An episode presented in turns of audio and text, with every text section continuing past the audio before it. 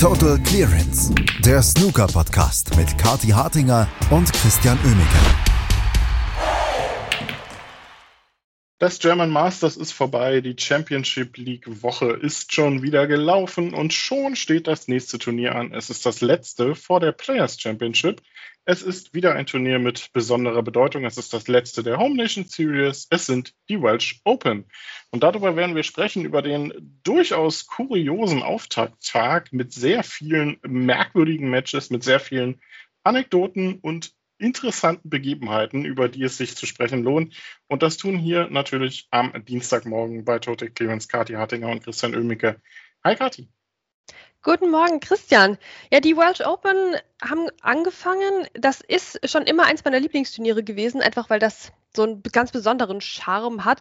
Ähm, und wir sind ja auch wieder wunderbar an der Küste hier. Das bedeutet schöne Bilder von schöneren Spaziergängen, ähm, von Leuten, die gerade nicht spielen müssen.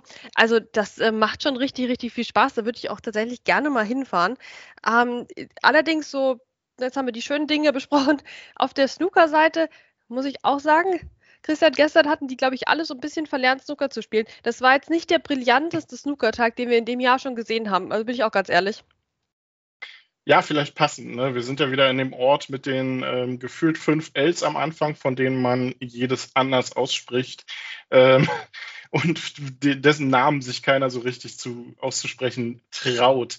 Es waren, ja, du, du hast du, du hast recht, wenn du sagst, dass, dass, dass das Niveau durchaus jetzt nicht so prickelnd war, wobei es auch da Ausnahmen gab, wie zum Beispiel Barry Hawkins oder John Higgins, aber äh, insgesamt war es einfach ein Tag, äh, der mit den Heldover-Matches unfassbar viel Action eigentlich bot, aber auch sehr zähe Frames, sehr langatmige Snooker teilweise, sehr viele, sehr viel Kampf und man sieht das ja auch daran, wann die Matches beendet waren. Also äh, das war so, ein, so viel Licht und aber auch leider sehr viel Schatten gestern. Ja, es gab tatsächlich auch so einen Trend, den ich beobachtet habe. Ähm, und das war, waren sehr aggressive Bälle, um alle Roten aufzumachen. Und dann denkt man, ja, ja, super, das ist ja total offensiv, das ist eine tolle Idee. Da kommen wir jetzt schön in einen Break rein. Ne? So geht Offensiv-Snooker. Aber das stimmt in vielen Situationen gar nicht. Und insbesondere gestern stimmte es in vielen Matches gar nicht. Ja, da wurden die Roten nämlich aufgemacht und es blieb trotzdem keine richtige Chance für irgendjemanden ähm, im nächsten oder übernächsten Stoß. Und kaum hat man sich versehen, lagen dann nämlich alle Roten total komisch da, weil die ja keiner entwickelt hat, sondern immer nur safe gespielt wurde dann auf einem offenen Tisch. Und dann lagen dann 15 Rote an der Bande ja, nebeneinander und da wusstest du schon, ja, da hole ich mir noch mal einen Kaffee. Also so, so war das gestern in verblüffend vielen Matches, wo das, dieses aggressive Aufmachen der roten Beine bei einer Safety sich wirklich nicht ausgezahlt hat, um den Frame irgendwie flüssig oder schnell zu machen. So, jetzt hat Kati schon mal 16 der 19 Matches von gestern zusammengefasst. Dann müssen wir nur noch über die letzten drei sprechen. Ja, es ist äh, wirklich sehr kurios. Lass uns mal in ein paar Matches reingehen. Das äh, fing ja gleich in der äh, ersten Session an mit Jack Lisowski gegen Oliver Brown, ähm, was äh, jetzt erstmal vom Ergebnis her 4 zu 2 Sieg für Jack Lisowski gar nicht so kompliziert oder gar nicht so spektakulär klingt. Aber der Herr Lisowski hat einen Frame verloren, äh, gewonnen, den er eigentlich verloren hat. Ja, das ist richtig. Ähm, äh, der war in einer sehr prekären Safety-Situation, konnte aber trotzdem äh, die Rote äh, wunderbar anspielen, wie es die Regeln verlangen und hätte dadurch nach dem zweiten Foul, das er begangen hat, ähm, verwarnt werden müssen. Das ist aber nicht passiert seitens des Schiedsrichters und ja, somit hat er auch beim dritten Mal nicht getroffen, aber dann nicht den Frame verloren, wie er es eigentlich, wie es eigentlich hätte passieren müssen. Das ist natürlich sehr, sehr bitter. Der Schiedsrichter hat sich auch wohl entschuldigt bei Oliver Brown, aber ähm, in einem Best of Seven macht sowas natürlich ganz schön was aus. Also das ist jetzt einer der seltenen Schiedsrichterfehler gewesen, ja, weil diese Regel zieht halt auch einfach nur, wenn du vorher gewarnt wurdest. Ähm, und wenn das ausbleibt, dann ist es halt so, dass du auch das, ne, das, das dritte Foul dann begehen kannst, wie es hier passiert ist. Ähm, ist jetzt nicht das erste Mal in letzter Zeit, oder? Das ist doch erst bei Matthew Selt auch mal passiert, wenn ich mich jetzt richtig erinnere. Ähm, ich, ich glaube, da können wir alle noch mal noch mal ins Regelbuch schauen. Das ist aber auch eine schwierige Regel, oder? Also da dann noch dran zu denken, aber gut, ich meine, wenn du halt auf dem Niveau schießt, dann, dann, dann sollte das passieren. Ist natürlich jetzt auch wieder ein, ein menschlicher Fehler aber halt einer, würde ich sagen, der wenigen Schiedsrichterfehler, die unmittelbar dann mit dem Ausgang des kompletten Frames zu tun haben. Also das macht es dann schon, schon hart, in, insbesondere natürlich für Oliver Brown. Ja, ich finde auch, ähm, ehrlicherweise, also, also ja, das ist eine, eine, schwierige Regel, klar, aber, aber es wissen doch auch alle. Also selbst als TV-Zuschauer, man sieht es ja so selten, dass man dann ja wirklich auch hinschaut, bewusst, wenn man sich so denkt, huch, zweimal, zweimal Foul und Miss, oh oh, könnte ja noch ein drittes Mal kommen, weil man sieht es halt einfach so selten. Da finde ich schon, also dass man, dass man da auch daran denken darf, sowohl als Spieler als auch als ähm, Schiedsrichter. Ich weiß ja nicht, ob Oliver Brown zum Beispiel den Schiedsrichter hätte darauf hinweisen dürfen. Sicherlich, aber Egal, am Ende ist es Jack Lisowski gelungen, nicht nur diesen Frame zu gewinnen, sondern auch das Match äh, mit 4 zu 2. Und das ist durchaus dringend notwendig, denn er ist ja noch nicht für die Players Championship qualifiziert. Da gibt es auch einige andere. Ähm, Zhang Anda gehört jetzt nicht dazu, der ist qualifiziert, hat gestern 4-1 gewonnen. Ding Junhui ebenfalls 4 zu 2. Dann ging es in der zweiten Session weiter mit den Kuriositäten, nämlich Robert Milkins, der nicht nur sehr lange brauchte, um Jamie Jones da zu schlagen mit 4 zu 3, äh, auf den folgte dann, äh, glaube ich, Barry Hawkins, der unfassbar gut spielte gegen Hego Kyang. Und Neil Robertson, der ebenfalls unglaublich gutes Snooker endlich wieder spielen kann. 4 zu 1 siegte gegen Jackson Page. Aber Neil Robertson zeigt uns mal wieder, warum das aktuelle Live-Scoring und Match Center, auch wenn es besser ist als das, was wir übergangsweise hatten, immer noch nicht wirklich optimal ist. Ja, wir sind uns da alle so ein bisschen uneinig, ähm, die, die, wie viele hohe Breaks er jetzt tatsächlich gespielt hat. Ne? Waren es vier, waren es fünf? Wie viele Centuries waren dabei? Da hatte die BBC auch eine ganz eigene Meinung dazu. also das ähm, ist im Moment weiter leider schwierig. Ähm, wir denken auch an das äh, Century Break von Hossein Wafai, was äh, vor ein paar Wochen unterschlagen wurde. Na, es, es, ist leider doch nicht so stimmig, wie es jetzt aussieht im, im Live-Scoring, im Match-Sheet. Trotzdem, da brauchte man gar nicht jeden Punkt nachzuzählen, um festzustellen, das war eine sehr dominante Performance von Neil Robertson. Ähm, Jackson Page, der konnte eigentlich wirklich nur zuschauen. Man kann jetzt hin und her diskutieren, ob der jetzt ein halbes ähm, Chancelchen da oder hier gehabt hätte. Ähm, trotzdem, glaube ich, bringt uns das gar nichts. Der hat eine schöne 70 gespielt, als er die Chance hatte, um diesen dritten Frame noch von hinten raus sich zu holen. Das war sehr beeindruckend. Aber ansonsten hat ihn Neil Robertson einfach aus dem Match genommen, ähm, weil der Neil halt einfach ja, sau gut ist im Moment. Ne? Ähm, er zeigt uns die Schwäche auf beim, beim Live-Scoring, dass nur ein 50er-Break dasteht, wenn, auch wenn du auch zwei in einem Frame zum Beispiel gespielt hast. Ja, das ist, das ist sehr, sehr schade. Aber ansonsten für ihn äh, gute Nachrichten. Er sagt, er ist wieder bereit für den Turniersieg. Ich weiß nicht, wie es dir geht, Christian. Ich wäre auch bereit, mal so ein Turnier zu gewinnen im Snooker. Ja, oder mal so gegen Judd Trump zu gewinnen. Sind wir ja alle nur einen Sieg von entfernt. Das wäre schon eine schöne Sache. ähm, es war auch ein guter Tag für Amateure gestern, ähm, kann man nicht anders sagen. Alfie Davies gewann gegen Liam Graham mit 4-1. Liam Davis gewann gut gegen auch einen Amateur, Riley Powell mit 4-0. Aber auch Dwayne Jones setzte sich durch 4-2 gegen Liam Highfield und Barry Pinches sorgte für eine von zwei wirklich großen Überraschungen am gestrigen Tag ähm, hat Sean Murphy mit 4 zu 3 geschlagen. Das kann man ihm vielleicht an einem guten Tag mal zutrauen. Aber wenn man sich das Matchsheet anguckt und wenn man auch gerade so ein bisschen die letzten zwei Frames äh, oder sagen wir ja auch Mitte des Matches eigentlich verfolgt hat, aber auch insbesondere den letzten Frame, fragt man sich eigentlich, wie zur Hölle hat Sean Murphy es geschafft, dieses Match zu verlieren? Ja, ist ganz komisch. Es war super komisch und da musstest du auch hinschauen. Da musstest du auch hinschauen, Christian. Also genau wie abends dann eigentlich bei Dwayne Jones. Ähm, Dwayne Jones und Barry Pinches fallen für mich so in eine ähnliche Kategorie, obwohl meine Sympathien da also 100%ig auf der Seite von Dwayne Jones stehen persönlich. Aber beide haben mir jetzt gerade bei der WSF, ne, bei der WM, ähm, würde ich sagen, aus ihrer Sicht underperformed. Ne? Die haben sich wahrscheinlich beide Chancen ausgerechnet, hier ähm, um die Tourkarte mitzuspielen. Es hat bei beiden nicht geklappt. Und jetzt treten sie hier direkt wieder an bei den Welsh Open und hauen was raus. Und Barry Pinch ist natürlich angesichts des noch stärkeren Gegners noch mal mehr. Ähm, und ja, wir haben alle zugeguckt. Ich habe dann rübergeschalten auf den Stream.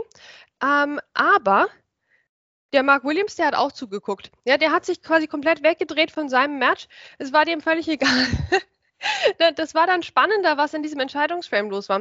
Ja, also Sean Murphy hat eigentlich nicht so richtig schlecht gespielt, aber das war wieder so ein bisschen der Sean Murphy von vor ein paar Jahren, der, ja, so, so ein 50er-Break spielt, aber dann immer noch sich den Frame nehmen lässt ähm, oder es unnötig kompliziert macht. Und dann kam Barry Pinches und hat an entsprechender Stelle zugeschlagen, hat mit einem 50er-Break den Sean Murphy geschlagen. Vor allem, also er hat dann eben mit diesem 50er Break den Entscheidungsframe erzwungen.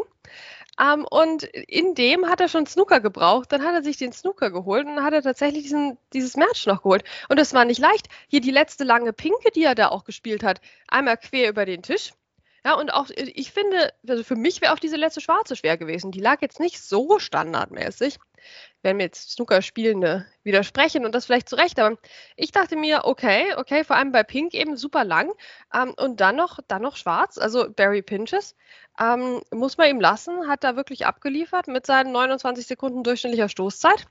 Ähm, und wie gesagt, hat den Sean Murphy, der eigentlich selbst sehr gut unterwegs war, mit, mit einem 50er-Break geschlagen. Also da muss ich der Sean Murphy so viel vorwerfen. Aber er kriegt ja auch jetzt die gerechte Strafe eigentlich, weil er ist jetzt nicht bei der Players Championship dabei. Also da, da muss er sich so viel vorwerfen. Genau, absolut. Ähm, ist nicht mit dabei. Mark Williams äh, parallel hat es dann auch noch geschafft, sich auf sein eigenes Match zu konzentrieren, gewann 4 zu 2 gegen John Astley. Mark Allen äh, bezeichnete seine Leistung ähm, von gestern dann als nicht unbedingt gut. Ähm, Finde ich interessant, hat der Xiao Yupeng mit 4 zu 3 geschlagen, darunter ähm, äh, darunter ein Century und zwei weitere Hero Breaks. Also, wenn das dann schlecht ist, dann können wir uns vielleicht auf einen anderen äh, Mark Allen noch gefasst machen. John Higgins, äh, keine Probleme, 4-0 gegen Mohamed Ibrahim, hatte ja unter der Woche sein 13. Maximum Break gespielt. Auch äh, Karen Wilson hatte eins gespielt in der Championship League. Auch der gewann mit 4 zu 3 gegen Ashley Carty. Luca Brissell gewann auch mal ein Match muss man ja auch mal sagen, gegen äh, Jiang Jun mit 4 zu 3 und sagte dann gestern, ähm, er hat eigentlich seit der Weltmeisterschaft nicht so richtig Druck verspürt.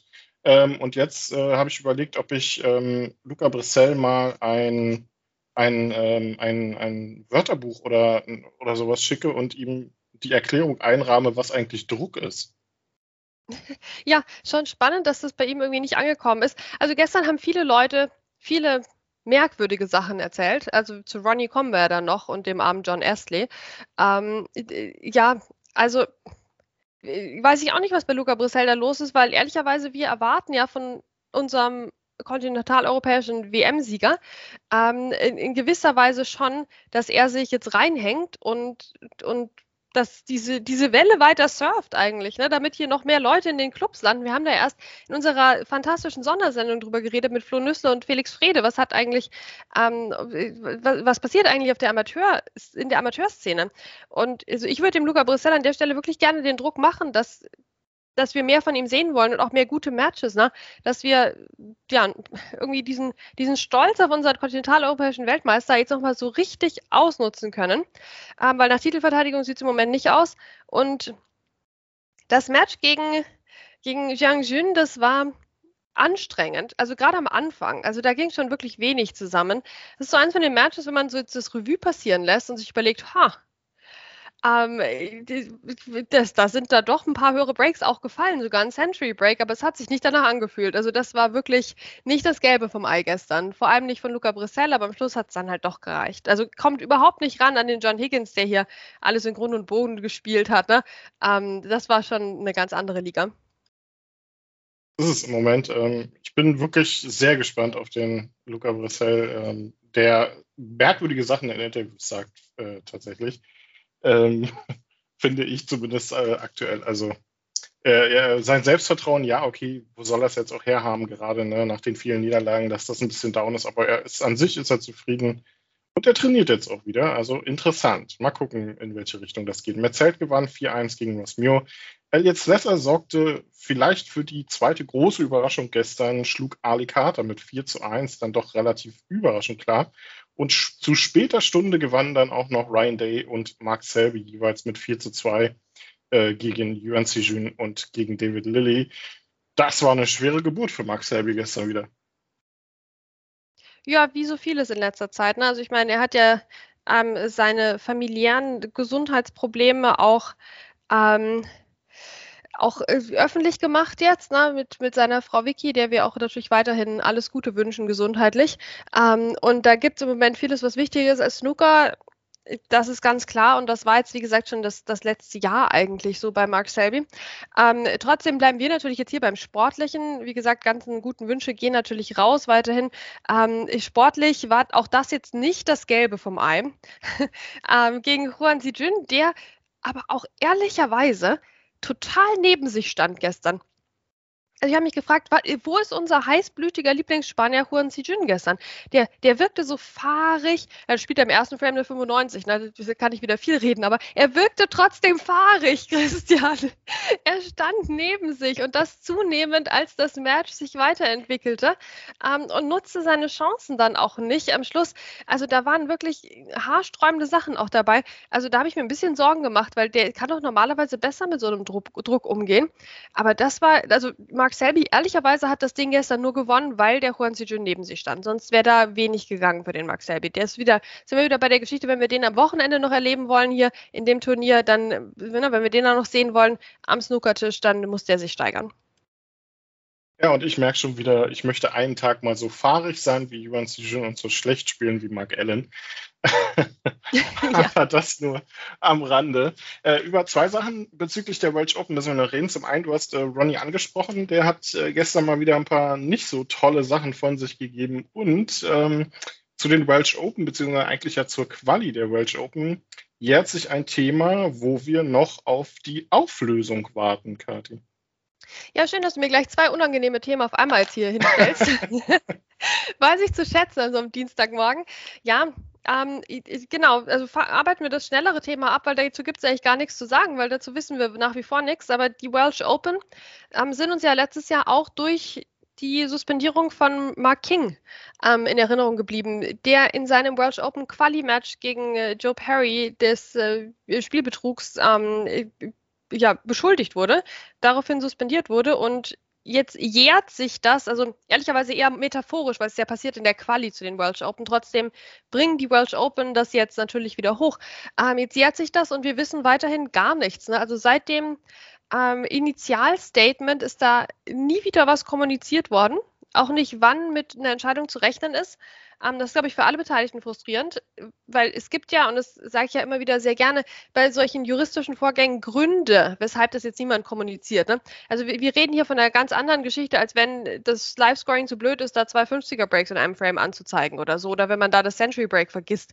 Ähm, oder wenn äh, WST wieder nicht ähm, sich entschuldigt, wenn, wenn eben das Live-Scoring nicht funktioniert. Oder die Fernseher in der Arena sich einfach abschalten in Standby-Modus, als wären wir jetzt hier ähm, bei einem Ne, bei, bei, einem Spezialangebot irgendwie vom Discounter, wo man sich jetzt so einen TV geholt hat, der macht, was er will.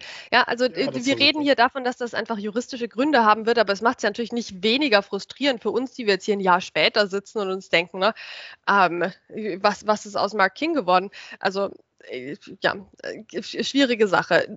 Noch schwieriger, oder Christian, was ist deine Meinung dazu? Wann, wann hören wir was? Ach, ja, also ich weiß es nicht. Ich warte tatsächlich ja auch drauf, weil ähm, ich meine, das, äh, das hätte man ja schon alleine dann letzte Saison ja besser lösen können zum Ende der Saison, als es dann ja auf einmal hieß, okay, wir machen noch einen Platz frei auf der, äh, auf der Tour. Also Glück natürlich für Mark Davis an der Stelle, aber das sind halt so, so Sachen, da kann die Kommunikation einfach besser laufen. Ähm, klar, ich bin, man, man, weiß immer nicht, wie viel dürfen die Leute sagen und wie viel äh, darf man nach außen tragen, aber irgendwas wäre schon mal nicht schlecht, auch weil ich einfach mal die Hintergründe wissen möchte, was da jetzt genau war. Ähm, Hintergründe für Hintergründe interessiert sich äh, Ronnie O'Sullivan ja nicht so, um mal den, den schlechtesten aller schlechten Übergänge jetzt zu dem anderen Thema zu finden. Aber er interessiert sich sehr, und das muss man ihm ja auch zugutehalten, für, niedrig, für niedriger platzierte Spieler in der Weltrangliste. Nur die beste Meinung von denen hat er nicht.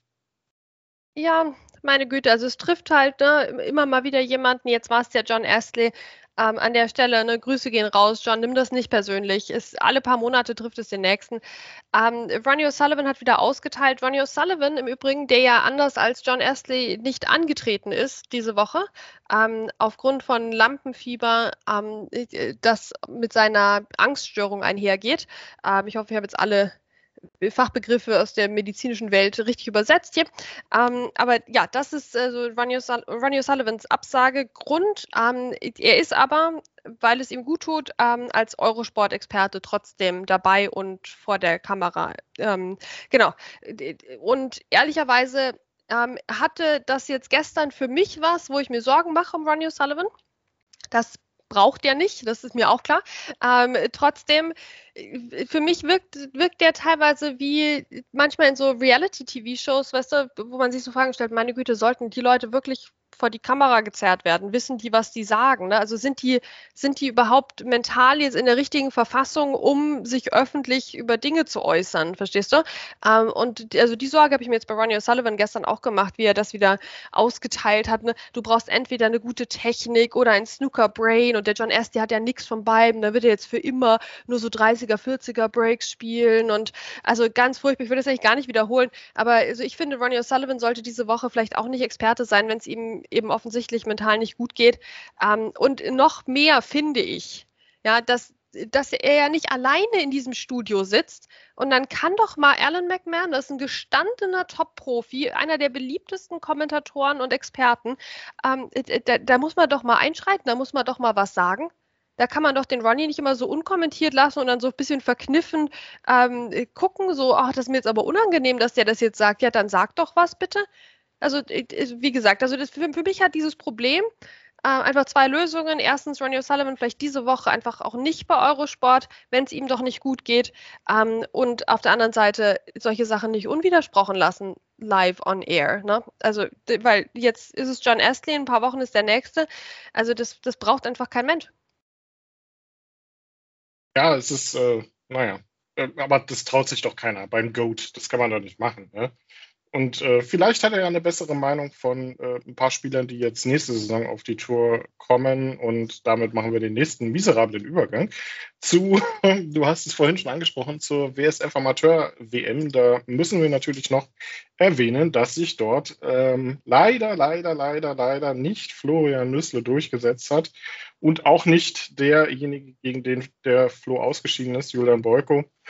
Ähm, denn der ist gescheitert an Kawai Cheong und der hat sich den Titel geholt und das in sowas von überragender Manier. Also da gab es letztlich dann auch keinen Zweifel, dass das der beste Spieler der Woche war. Nur vier Frames im Turnierverlauf abgegeben, das höchste Break gespielt, die meisten Breaks äh, von mehr als 50 Punkten. Also da kann man dann halt nichts sagen. Der Titel geht verdient nach Hongkong. Absolut. Und ich meine, da kann man zum Glück die 50er Breaks auch mitzählen. Das hat sehr gut funktioniert für dich mit dem Live-Scoring über die Woche hinweg. Ich glaube, ein, zweimal gab es Probleme, aber ich meine, das war auch ein riesiges Turnier. Ähm, das war die Amateur-Pendant-Leistung, finde ich, zu John Higgins in der Players Championship vor ein paar Jahren, oder? Also, das war unantastbar, was er gespielt hat. Ja. Erinnert vielleicht auch ein bisschen an CJ Hui, ähm, ne, der sich ja damals auf 15 Arten qualifiziert hatte und auch da keinen Stein auf dem anderen gelassen hat. Also, das war eine absolut fantastische Vorstellung Vorstellung vom Mann aus Hongkong. Ähm, auch schön, dass Hongkong Snooker jetzt wieder so am Start ist. On Yi hatte ja auch das Damenturnier gewonnen. Ähm, und äh, ja, also es ist insgesamt einfach eine, eine, schöne, schöne Geschichte für Snooker in Hongkong. Ähm, und noch schön natürlich für ihn persönlich, jetzt mit der Tourkarte. Also die, die, die hat ja wirklich verdient, da gibt es da gibt's keine zwei Meinungen zu. Trotzdem natürlich Schade aus deutschsprachiger Sicht, ne? auch, auch für Ümit Dickme hat es natürlich jetzt dann logischerweise nicht gereicht, wie man sich jetzt erschließen kann, nachdem es ja nur eine Karte gibt. Und eben auch für Flo Nüssle nicht. Julian Beukro geht mir ein bisschen auf die Nerven, muss ich sagen, Christian. Na, weil der, der ist ja so gut auch. Der, der ist ja, wenn, wenn wer den Flo Nüssle schlägt, ne, der in der Woche, der auch so seine Phase hatte, wo der in der K.O.-Runde alles kurz und klein gespielt hat und kaum einen Frame abgegeben hat ähm, und so viele Breaks auch gespielt hat und einen Century Break, da sind wir ja stolz auf unseren Flo. Ähm, und der Julian Boyko hat ihn dann mal wieder geschlagen jetzt, hier wie schon zweimal auf der Q-Tour die Saison, also unnötigerweise, um dann zu verlieren. Toll, nein. nein, so ist es nun mal. Ähm, aber ich finde und ich hoffe, Flo kann da auch die positiven Sachen mitnehmen aus der Woche, weil wie gesagt, wie er da an dem einen Tag irgendwie 15 K.O.-Spiele gewonnen hat, ohne ein Frame abzugeben. Also das war schon super cool und man konnte es auch im Stream dann teilweise verfolgen. Habe ich so gerne gemacht. Also jetzt geht es ja gleich schon wieder weiter mit der Q-Tour und die Q-School gibt es auch noch. Also auf geht's, Flo. Auf geht's, Flo, und herzlichen Glückwunsch nochmal an Kawai Cheong äh, zu einer wirklich überzeugenden Leistung. Und ja, das waren jetzt 25 Minuten hier zu einem unfassbar kuriosen Auftakttag bei den Welsh Open mit viel zu besprechen. Und wir hören uns die Woche natürlich wieder bei Total Clearance. Wir werden den Rest des Turniers natürlich auch für euch weiter verfolgen. Also bleibt dran. Kathi und Chris sagen Tschüss. Bis zum nächsten Mal. Total Clearance, der Snooker-Podcast mit Kathi Hartinger und Christian Oemeke. Schatz, ich bin neu verliebt. Was? Drüben. Das ist er. Aber das ist ein Auto. Ja, eben. Mit ihm habe ich alles richtig gemacht. Wunschauto einfach kaufen, verkaufen oder leasen. Bei Autoscout24. Alles richtig gemacht. Wie baut man eine harmonische Beziehung zu seinem Hund auf? Puh, gar nicht so leicht. Und deshalb frage ich nach, wie es anderen Hundeeltern gelingt, beziehungsweise wie die daran arbeiten. Bei Iswas Dog reden wir dann drüber. Alle 14 Tage neu mit mir, Malte Asmus und unserer Expertin für eine harmonische Mensch-Hund-Beziehung, Melanie Lippisch. Iswas Dog mit Malte Asmus. Überall, wo es Podcasts gibt.